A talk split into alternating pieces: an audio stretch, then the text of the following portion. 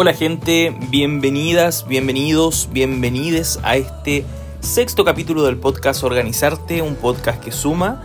y que eh, nuevamente nos tiene acá, nos tiene reunidos en la segunda semana de septiembre, casi la tercera ya. Estamos muy cerquita de fiestas patrias, así que se viene celebración, se viene descanso para algunos.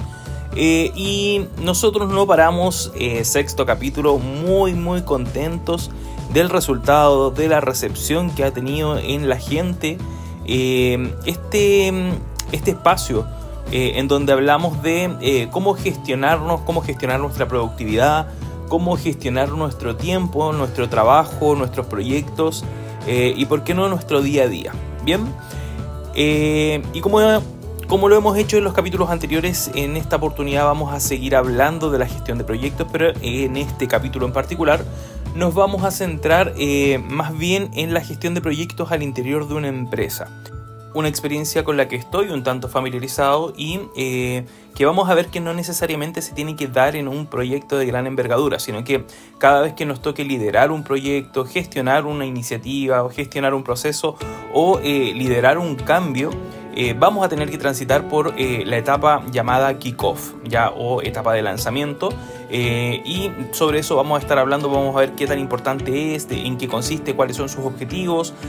cuál es la estructura propuesta o, más común que se utiliza hoy día en la ejecución de proyectos y de varias otras cosas más. Así que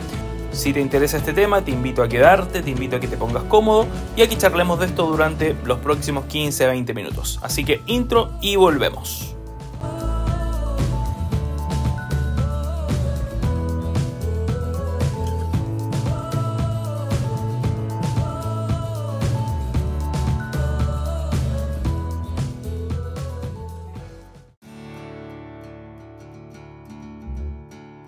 Bueno, ya lo decíamos en la intro, eh, vamos a hablar del kickoff y eh, para partir hablando de este tema, lo primero que tenemos que eh, hacer es definir de qué se trata esto, de qué se trata el kickoff. Y la verdad es que si bien es cierto el nombre es un tanto ahí sofisticado en inglés, pero no es otra cosa que la reunión de lanzamiento. Una reunión, un espacio en donde nos vamos a juntar con varias personas, personas que vamos a ver que son muy importantes y muy relevantes para el proyecto, para la gestión o para eh, el proceso que estemos implementando. Ahora, ¿a quién nos vamos a juntar? Bueno, principalmente eh, esta reunión tiene dos grandes focos. El primero es eh, poner en conocimiento a todas las partes que se interesan o que deben interesarse por este proyecto, por este cambio, por esta gestión que estemos implementando. Y por otra parte, obtener el compromiso de esto, ya que eh, si bien es cierto, por lo general hay un equipo que está encargado al 100% de implementar un proyecto una iniciativa eh, y hay personas que participan eh, de manera parcial, necesitamos que todos estén comprometidos y que todos aporten de alguna forma a la ejecución de este proyecto, de esta iniciativa. Bien, por lo tanto, eh, conseguir eh, el compromiso de cada una de las partes o stakeholders, como también se denominan, partes interesadas, partes relacionadas, es fundamental para poder conseguir eh, un buen resultado del proyecto y para poder llegar a buen puerto. Ahora, si tuviéramos que hacer un link o un vínculo con los capítulos anteriores, podríamos recordar el primer capítulo en donde hablamos de ciclo de la mejora continua eh, y si, se recuerdan, eh, quienes lo escucharon, y si no los invito a que vayan a escucharlo,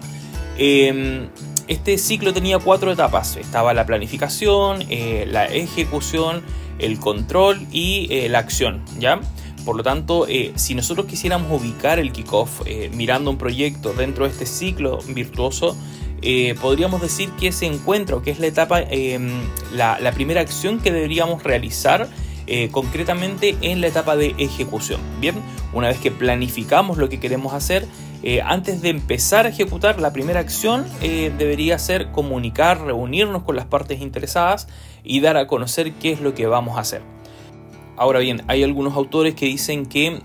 el kickoff es propio de la etapa de planificación, es decir, que se debe hacer antes de empezar a ejecutar. Sin embargo, y en mi opinión personal, creo que es más propio, está más cercano a la ejecución. ¿ya? Eh, sí coincido con ellos en que tiene que ser previo a la ejecución ya del proyecto en sí, eh, pero eh, a mi juicio debería ser la primera etapa. ¿Por qué, pienso que deberías estar acá en la parte de la ejecución? Porque es cuando ya tengo todas las definiciones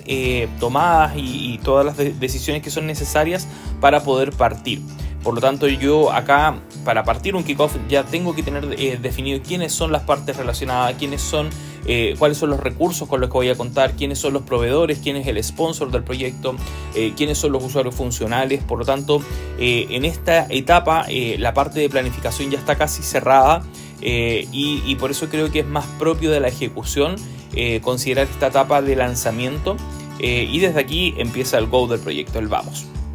y ya lo decíamos eh, hace un ratito atrás, eh, tenemos que preguntarnos para qué sirve el kickoff, ¿ya? Y esto es algo que tenemos que tener presente desde que lo estamos planificando eh, hasta que lo estamos evaluando. El kickoff me tiene que entregar resultados concretos y están relacionados con estos dos,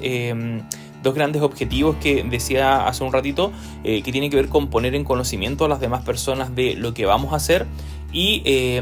obtener su compromiso, obtener su compromiso y su aporte a eh, este proyecto, iniciativa o eh, proceso que estemos implementando.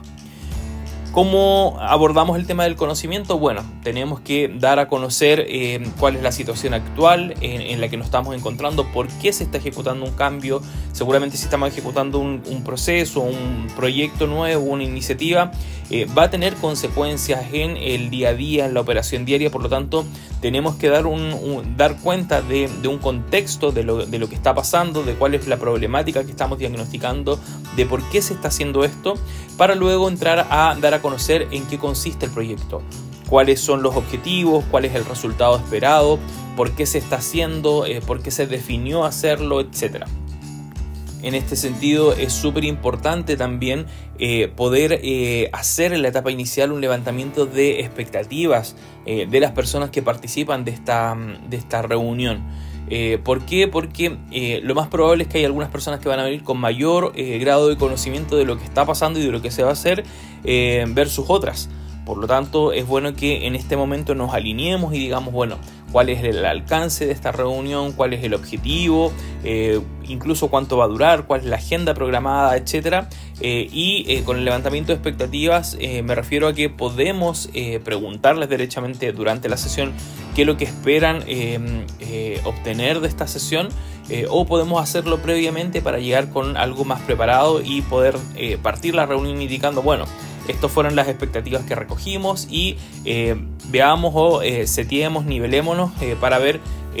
si es que las vamos a lograr cumplir o no o veamos de, plano cuáles son los puntos que deben abordarse más adelante y que no necesariamente forman parte de este kickoff.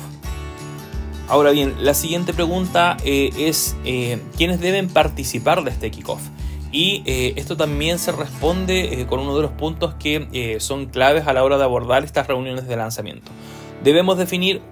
quién, quiénes son las personas que van a ejecutar el proyecto y una vez que tenemos claro quiénes son las personas que van a ejecutar, tenemos que pensar en con quiénes me voy a relacionar, con quiénes se va a relacionar el equipo a cargo de la ejecución del proyecto o iniciativa y de quiénes va a requerir información, gestión, acciones, tareas, etcétera.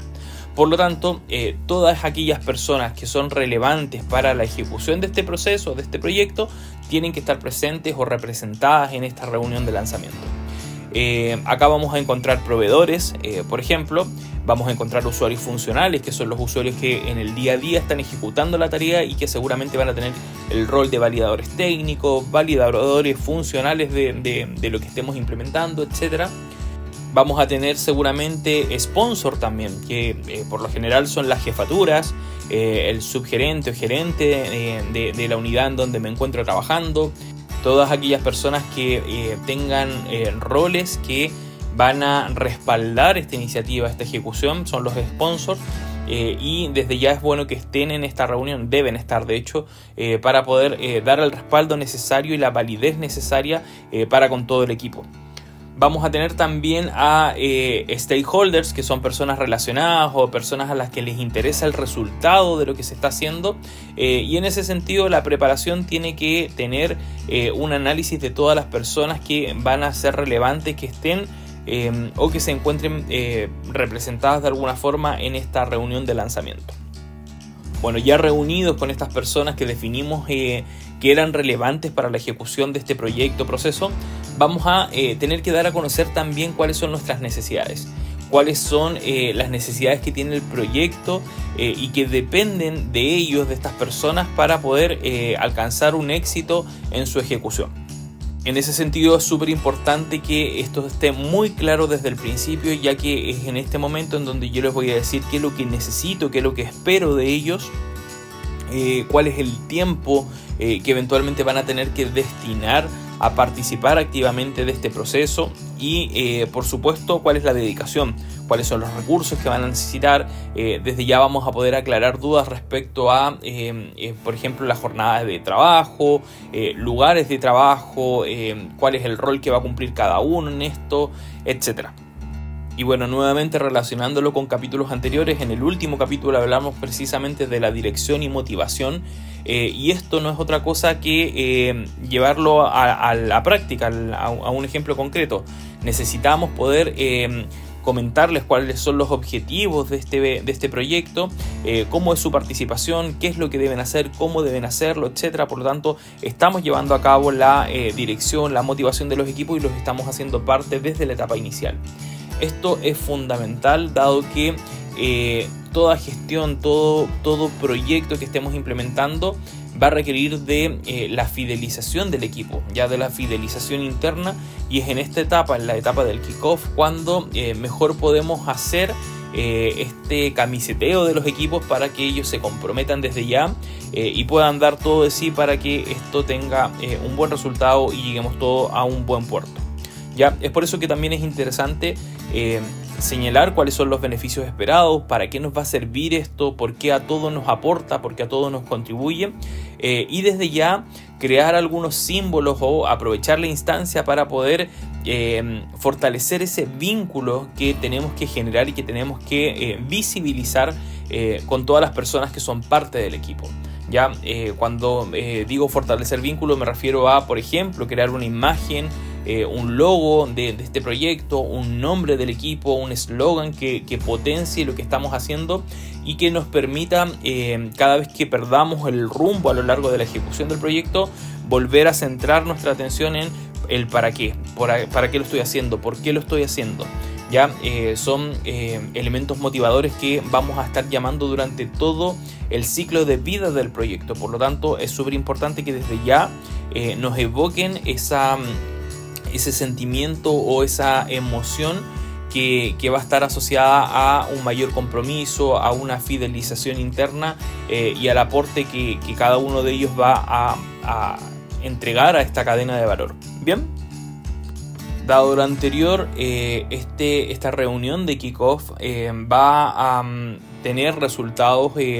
adicionales que van a contribuir a facilitar la comunicación del futuro, a generar em, lazos de confianza, cercanía para con las partes. Vamos a conocer a las partes con las que vamos a estar eh, interactuando y, desde ya también es bueno eh, que ellos puedan eh, participar activamente y que no vengan solamente como oyentes a este, em, a este lanzamiento, sino que que cada uno tenga un espacio para poder dar a conocer eh, cómo eh, desde su vereda puede aportar este proyecto, esta iniciativa eh, y cómo desde su vereda también observa los beneficios que va a traer este proyecto o la implementación de esta iniciativa para con los distintos equipos.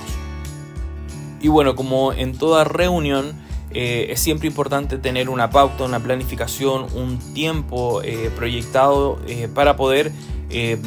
una, cumplir con las expectativas que, estábamos planteándonos al principio y dos, dar certezas. Ya eh, esta reunión de kickoff tiene eh, ese objetivo también eh, de entregar certeza a, las distintas personas que participan de,